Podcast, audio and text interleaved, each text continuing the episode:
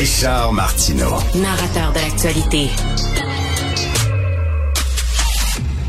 Qui, qui n'a pas relayé une fausse nouvelle? Qui n'a pas fait ça? J'avoue que je suis tombé dans le panneau, moi aussi, sur ma page Facebook. Tu veux réagir rapidement, tu fais un texte, ça n'a pas de bon sens, tu mets ça sur ta page Facebook. Regardez ça. Et là, il y a un internaute qui dit, ben, c'est parce que Richard, c'était fait avoir, c'est un fake news, c'est totalement faux.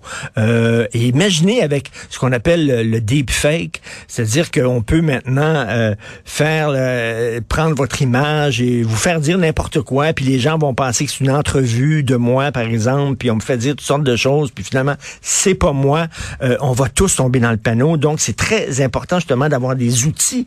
Comment on peut lutter contre les fake news, comment on peut reconnaître les vraies nouvelles des fausses nouvelles?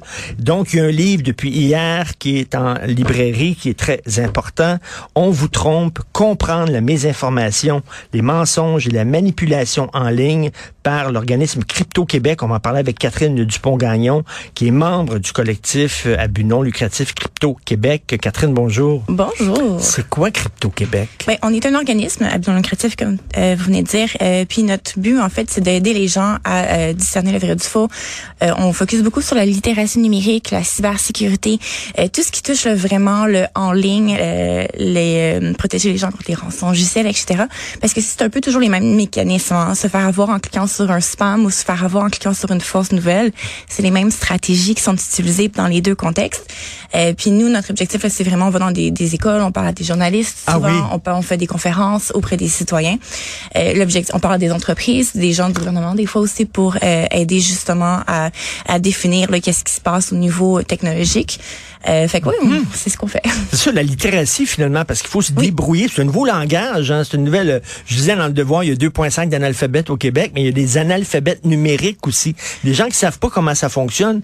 Et je vous dis que parlais à des journalistes, c'est intéressant parce que même des experts, même des spécialistes, des gens qui travaillent dans le milieu de l'information peuvent se faire prendre.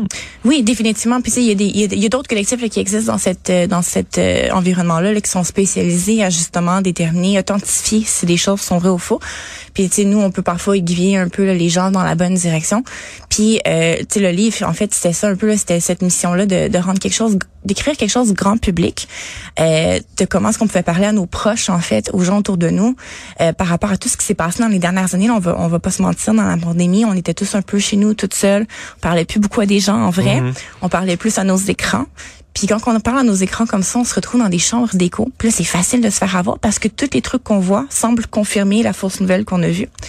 Puis tu sais, nous, dans le collectif, on, on a perdu des gens qu'on connaissait proches de nous à des conspirations. J'ai une vieille amie d'enfance qui a décidé que j'étais un lézard parce que je travaille dans une entreprise qui s'est associée à une conspiration. Ben, J'imagine, il y a beaucoup de gens qui se reconnaissent là-dedans parce qu'on a tous perdu des amis. Quand on dit perdu, c'est comme si c'était tombé dans un trou. Oui, Ah, c'est vraiment ça. À force, pendant deux ans, ils ont été sur leur ordinateur, tout ça. Puis là, à un moment donné, tu ne parles qu'à des gens qui pensent comme toi. Mhm. Euh, T'es pas confronté et euh, tu tombes comme dans le rabbit hole, dans un trou, et euh, comme si les gens tombaient dans une secte. Et en fait, c'est beaucoup ce qu'on parle. Là. Et on a un chapitre justement sur la déradicalisation, puis on compare beaucoup justement les gens qui tombent dans les conspirations là, très intenses, qui tombent dans des réalités alternatives carrément, ils sont plus dans la même réalité, ils ont plus les mêmes référents que nous, euh, à une secte justement où est-ce que là c'est de la désin euh, mon j'ai comme un blanc sur le terme en français. Euh, mais il faut les sortir, justement, les désenculter, si on veut, là, pour euh, les sortir du culte. Puis c'est vraiment comment est-ce qu'on fait ça, comment est-ce qu'on qu'on parle à ces gens-là, tu sais. Et là, vous avez pensé à votre ami, j'imagine, en participant. Ce, euh, elle pense que vous êtes un lézard. Oui. Et puis, puis c'était une fille avant qui était tout à On fait se connaît sensée. depuis l'école primaire. Là, c'est une personne qui est très intelligente, très brillante, Mais très sensible. Oui, non, non, mais ah, tu sais, c'est un peu les, les processus cognitifs. Tu sais, l'algorithme est puissant. Là, nos AI là, qui contrôlent nos contenus sur les réseaux sociaux sont bons pour cibler nos faiblesses cognitives, sont bons pour ci- cibler c'est quoi nos petits points sensibles, qu'est-ce qui va nous faire réagir? Puis c'est facile de se faire en, en c'est comme un engrenage. Tu mets ton doigt dedans, puis avant que tu aies le temps de fermer les yeux, ton bras complet il est dedans. Puis c'est un peu ça qui se passe. Puis les gens s'en rendent pas compte parce que c'est un petit peu à la fois. Puis ça a du sens. Chaque petite incrémentation fait du sens, tu au final. Oui. Puis par le temps que tu te rends compte que tu es rendu vraiment cru justement dans le terrier du lapin, ben il est trop tard des fois pour Puis les, les, les, les, gens disent tout le temps, ils reviennent toujours avec ça. Oui, mais euh, il y a des histoires. On disait que c'était des complots, puis les gens riaient, puis finalement, ça s'est avéré. Euh, sais, on disait, euh, par exemple, dans les années 70, il y a eu des expérimentations à l'Université McGill. On Ah donnait oui. du LSD à des gens. Les MK Ultra, Puis là, on riait, on riait de ça en disant, mon Dieu, tu crois n'importe quoi. Et finalement, c'était Euh, vrai. C'était vrai. On en parle un peu justement, puis il y a comme une, il y a une, une- une sociologue en fait américaine euh, qui a fait une théorie des euh, une pyramide des théories du complot parce que c'est pas toutes les théories du complot qui sont égales. Puis euh, justement, il y en a que c'est comme carrément la, la pointe qui sont c'est complètement déconnecté de la réalité, ça passe sur rien, c'est des c'est des conspirations qui dépendent d'autres conspirations pour faire du sens. OK. Mais il y a un niveau qui est c'est semi ancré dans la réalité, puis on a des questions. Puis ce niveau-là, c'est pas un truc qui est inacceptable. Ça peut être un point d'entrée, comme un- une drogue qui ouvre la porte vers autre chose. Euh, mais d'avoir de la curiosité, puis de poser des questions, puis d'être euh, sceptique, c'est pas une mauvaise chose.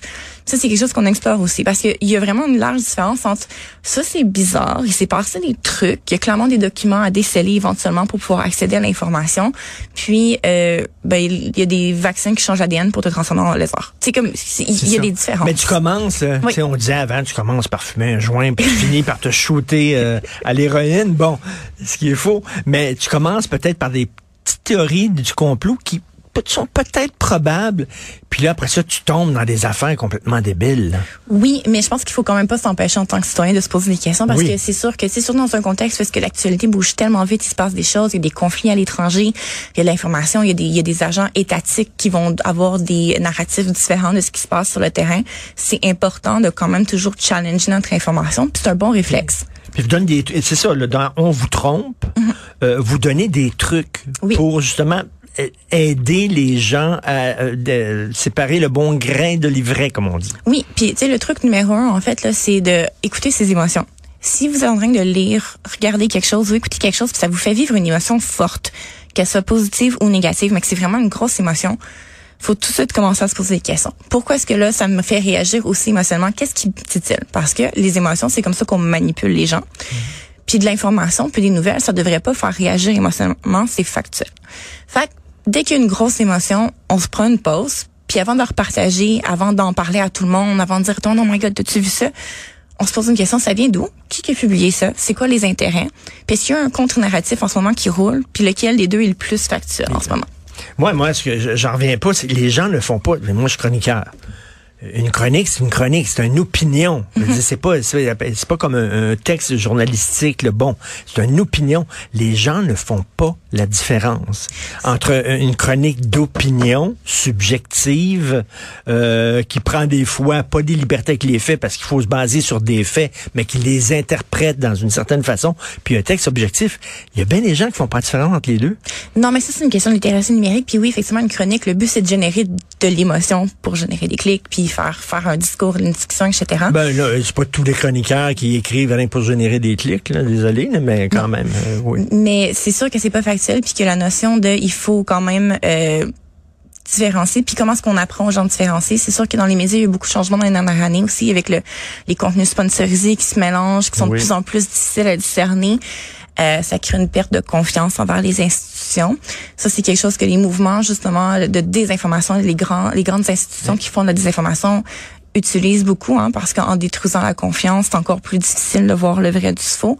Puis après, ben, si c'est sûr que comment est-ce qu'on apprend aux gens, mais c'est de la littératie numérique, c'est de l'éducation, c'est d'aller leur parler, c'est d'expliquer, etc. Ben, un, un- un outil très que, que moi j'utilise, c'est que mettons si je tombe sur une nouvelle, ben là ben, tu, tu mets la nouvelle sur Google puis tu vois si ça a été corroboré par d'autres d'autres sources d'information. Tu sais, s'il y a rien qu'une source d'information qui sort cette affaire-là, hein, Effectivement. Effectivement. Puis souvent, c'est que les gens vont dire genre ah mais c'est parce que le les médias nous cachent des choses. Mais en fait, c'est que les, les médias ont pas à nécessairement débattre des choses qui sont fausses. Sais, on va pas commencer un, article, une des nouvelles vont pas, les nouvelles vont pas toujours commencer à dire ah tel truc qui était paru dans un site web obscur est faux parce que c'est ça vaut Mais- pas la peine d'en parler. Tu sais. C'est journaliste pour un média, un média avec euh, bon des patrons, des boss, des, des, des, des directeurs d'information, un média traditionnel. Si t'écris n'importe quoi et t'écris des fausses nouvelles, tu vas perdre ta job. Là. À un Mm-hmm. moment donné, c'est pas comme quelqu'un qui est dans son sol avec un blog qui peut écrire n'importe quoi et qui est redevable à personne aussi. Là. Effectivement. Effectivement. Puis ça, c'est quelque chose, encore une fois, que ça, sa littératie numérique, c'est d'expliquer aux gens, justement. Puis, tu sais, il y, a des- il y a des blogueurs maintenant qui se positionnent comme euh, des des nouvelles légitimes, tu sais, que eux prétendent être des vrais journalistes, alors que c'est en fait c'est des nouvelles d'entertainment qu'on appelle. Ou est-ce que c'est vraiment le point, c'est de, de, de, créer une scène, de, de, faire un narratif, de compter une histoire, puis beaucoup de gens vont commencer à justement croire que ces blogs-là sont des sites de nouvelles fiables parce qu'ils ont perdu confiance envers les nouvelles plus ben, traditionnelles. Catherine Dupont-Gagnon, vous allez avoir du pain sur la planche, ou, puis vous allez pas perdre votre job au cours des prochaines années parce que maintenant il y a même des politiciens qui font de la désinformation mm-hmm. de plus en plus. Euh, et avec le, le deep fake, comme on dit, là, ça va être extrêmement compliqué de savoir ce qui est vrai, ce qui est faux. Ça s'intitule On vous trompe, comprendre la mésinformation, les mensonges et la manipulation en ligne euh, par Crypto Québec. Et je peux le confirmer, Catherine Dupont-Gagnon n'est pas un lézard. Elle est en studio avec moi. Je ne l'ai pas vue darder de la langue encore. Elle a des yeux tout à fait normaux. Merci, Catherine. Salut.